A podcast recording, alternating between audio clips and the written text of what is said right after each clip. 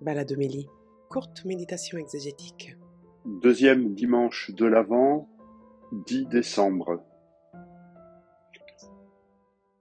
Bonjour, bienvenue pour notre promenade à travers les textes que la liturgie nous offre dimanche prochain.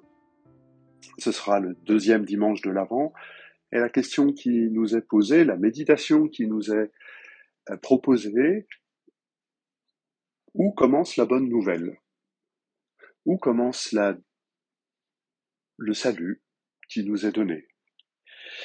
Et pour ça, le livre du prophète Isaïe euh, commence, lui, par cette affirmation euh, surgit de nulle part, consoler, consoler mon peuple. Une décision que Dieu adresse à son peuple par l'intermédiaire du prophète et qui lui donne mission d'aller voir le peuple et de lui dire que Dieu a pris la décision de consoler. Euh, ce texte d'Isaïe 40 est l'ouverture d'une section des, chapitres 40 à 55 du livre d'Isaïe, euh, écrite à Babylone euh, pendant le temps de l'exil, et il s'agit de faire réveiller l'espérance du peuple, de lui permettre de prendre conscience que Dieu ne l'a pas laissé tomber. La tâche s'avérait difficile, puisque dans la mythologie babylonienne, quand deux peuples se font la guerre, leurs divinités se font la guerre, et quand un peuple est vainqueur, son Dieu est vainqueur, et l'autre est un Dieu mort ou reconnu comme inutile. Et donc tout le travail théologique qui va courir pendant ces 16 chapitres qu'on appelle souvent le deuxième Isaïe, euh, durant ces 16 chapitres, le projet est de montrer que Dieu est le créateur de toutes choses, que toutes les autres dieux ne sont que des idoles de pacotille. Euh, Dieu a dit qu'il allait châtier son peuple. Et il dit maintenant qu'il va le faire revenir. Et les idoles, quand est-ce qu'elles annoncent leurs projets? Quand est-ce qu'elles disent quelque chose? Eh bien, nulle part. Et les idoles sont vaines. Ces chapitres-là sont les vraiment la naissance du monothéisme au sens euh, strict du terme. Auparavant, Israël se comportait davantage comme un peuple monolâtre. Il y a plusieurs dieux et nous n'en vénérons qu'un seul. Hein. Nous ne rendons de culte qu'à un seul.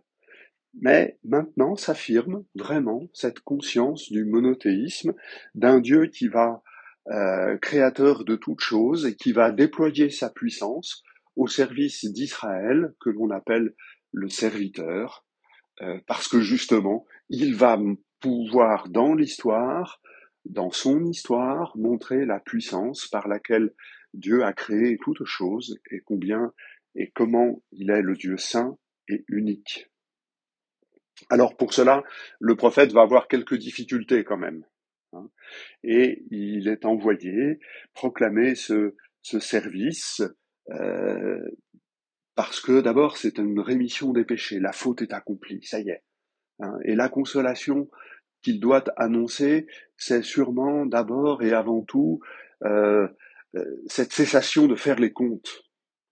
Il ne s'agit pas de trouver une cause proportionnelle à la difficulté dans laquelle nous sommes. Ensuite, il s'agit d'accueillir la présence même de Dieu. Quand on accueille un roi dans l'Antiquité, il y a des ambassadeurs qui viennent au devant et qui invitent la ville à préparer euh, la venue euh, du roi.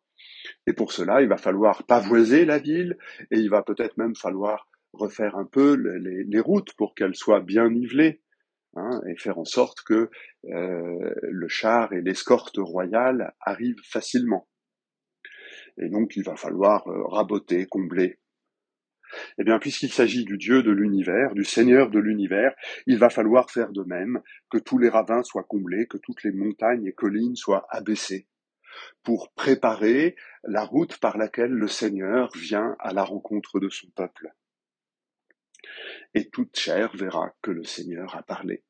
Ce que Dieu va faire pour Israël va permettre à toute chair de reconnaître la puissance de Dieu. Sans cesse, le, prophète va devoir batailler avec euh, euh, la mythologie environnante. Et il y a un élément, c'est que le roi de Babylone se considère comme envoyé par le dieu Mardruk, et il est, lui, le berger qui va rassembler au nom du Dieu le peuple. Et bien maintenant, c'est Dieu lui-même qui vient, comme un berger, il fait paître son troupeau. Euh, voilà des éléments de consolation. Dans la détresse, dans les temps difficiles, le peuple sait que Dieu s'occupe de lui, il vient à sa rencontre, et la parole du prophète est à entendre comme une parole du Dieu unique, créateur de toutes choses. Dans la deuxième lettre de Pierre, nous avons une réflexion sur le moment de cette consolation. Quand est-ce que Dieu sera là, pleinement là, devant nous? Et le temps de l'Avent nous aide à entrer, à être enracinés dans cette espérance de la venue même du Seigneur. Et il y a une très jolie réponse quand même.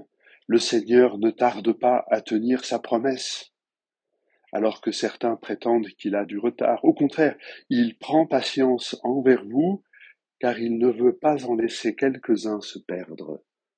Voilà. Euh, nous, nous sommes impatients du royaume, nous voulons faire grandir en nous cette espérance et cette impatience du royaume, en fait, Dieu ne tarde pas, il patiente pour donner au plus grand nombre la possibilité de l'attendre, de l'espérer et d'être prêt pour ce moment-là. Alors, pour cela, la, de cette deuxième lettre de Pierre euh, s'appuie sur les Écritures, sur les prophètes, un, un seul jour est comme mille ans, mille ans sont comme un seul jour, et viendra un moment où il y aura un ciel nouveau, une terre nouvelle, où résidera la justice. Ce sont des expressions que l'on retrouve chez les prophètes, pour cette dernière particulièrement dans le livre d'Isaïe. L'œuvre de Dieu, c'est de redéployer les cieux, de réétendre la terre, pour que chacun puisse y habiter en pleine justice. C'est le royaume de Dieu que nous attendons et que nous espérons. Cette lettre de Pierre, cette deuxième lettre de Pierre, est euh, le dernier texte du Nouveau Testament. Il a été écrit au tout début du deuxième siècle. Euh, c'est un texte qu'on appelle pseudo-épigraphique, c'est-à-dire écrit par un disciple de Pierre, mais qui, pour se faire entendre, préfère signer du nom de son maître. Nous, on a tendance à vouloir euh, prendre le texte de l'autre et mettre notre signature. Euh, dans l'Antiquité, on écrit son propre texte et on met la signature d'un homme plus important que soi, dont on se sent le disciple. Euh, et c'est ce qu'a fait l'auteur de la deuxième lettre de Pierre, vouloir, avec l'autorité de Pierre, donner un témoignage de l'attente du royaume des cieux pour une communauté qui se posaient les mêmes questions que nous, mais jusqu'à quand? Jusqu'à quand? Certes, nous croyons qu'il y a des jours de consolation qui nous sont promis, mais jusqu'à quand? Et cette réponse, c'est Dieu qui patiente pour que tous puissent habiter dans ces cieux nouveaux et cette terre nouvelle où résidera la justice. Avec ce deuxième dimanche de l'Avent, nous ouvrons l'évangile de Marc au tout début. On en a lu un petit extrait dimanche dernier. Euh, mais là, on prend le, au commencement, commencement de l'évangile de Jésus, Messie, Christ, Fils de Dieu. Euh, cette expression, commencement de l'évangile, bah, c'est là où sur le papier commence un récit qui s'appelle l'évangile de Jésus, Messie. Euh, voilà, tout ça. Mais euh, avec un peu de talent quand même, il faut le reconnaître, Marc nous fait réfléchir sur c'est où le commencement de cette bonne nouvelle? Oh, Bien sûr, la bonne nouvelle, c'est le message des apôtres par lequel ils annoncent la mort et la résurrection de Jésus. Alors ça a commencé là. Mais cette mort et cette résurrection de Jésus ont été préparées par l'itinéraire même de Jésus. Ce qu'il a fait. Ça a commencé au baptême de Jean-Baptiste. C'est pour ça qu'on va commencer là. Mais le baptême de Jean-Baptiste, où a-t-il commencé? Ben, Il a commencé par Jean-Baptiste.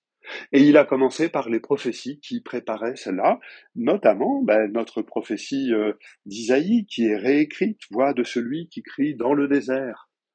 Alors, si vous regardez attentivement les textes, euh, ça n'est pas coupé exactement de la même façon. Hein. C'est bien, c'est normal. On, joue sur les ponctuations. Il y a la voix qui crie dans le désert, préparer le sentier. Ça, c'était chez Isaïe. Et la voix qui crie dans le désert, deux points, préparer le sentier. Euh, c'est comme ça qu'on interprétait le texte d'Isaïe à l'époque euh, de Jean-Baptiste. Hein, on en a d'autres utilisations retrouvées dans le manuscrit de la mer morte, où il faut aller au désert pour écouter la voix.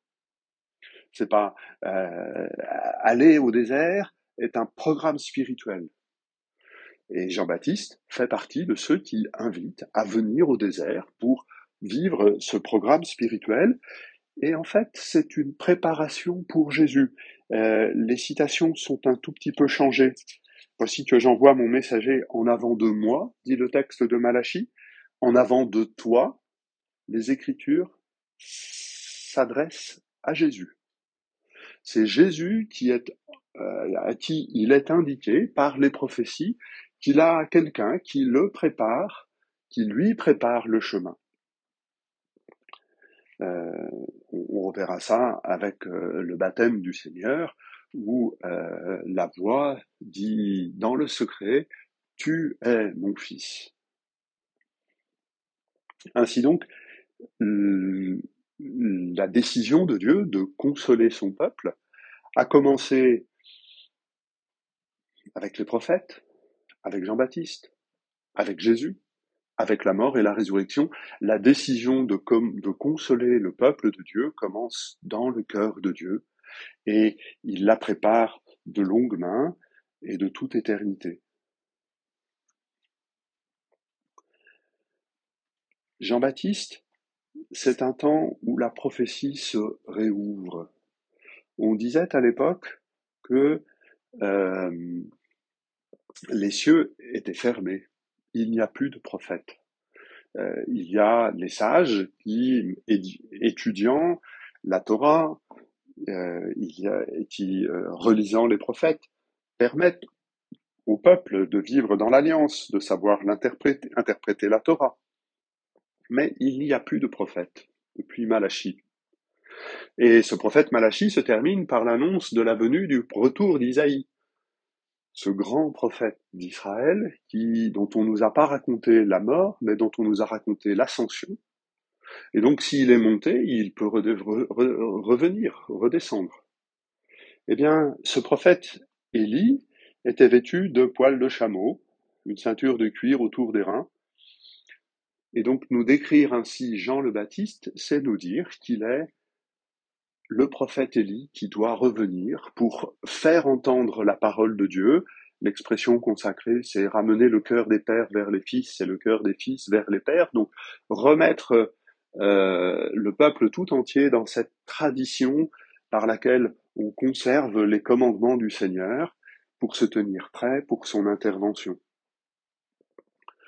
On voit comment, dans toute cette liturgie du deuxième dimanche de l'Avent, les étapes se succèdent aux étapes. Et, il faut tenir très fermement ce que dit la deuxième lettre de Pierre, c'est Dieu qui patiente. On pourrait dire, ben allez, ça y est, c'est fait, on est prêt. en sommes-nous bien sûr euh, Les étapes se succèdent aux étapes pour permettre aux croyants que nous sommes d'entrer véritablement dans le désir de Dieu. Et le désir de Dieu, c'est de consoler, son peuple, et nous ne savons pas qui est son peuple. Lui seul sait qui il veut consoler dans toute à travers toute l'humanité. Consoler, un mot étrange en français, étymologiquement, être seul avec.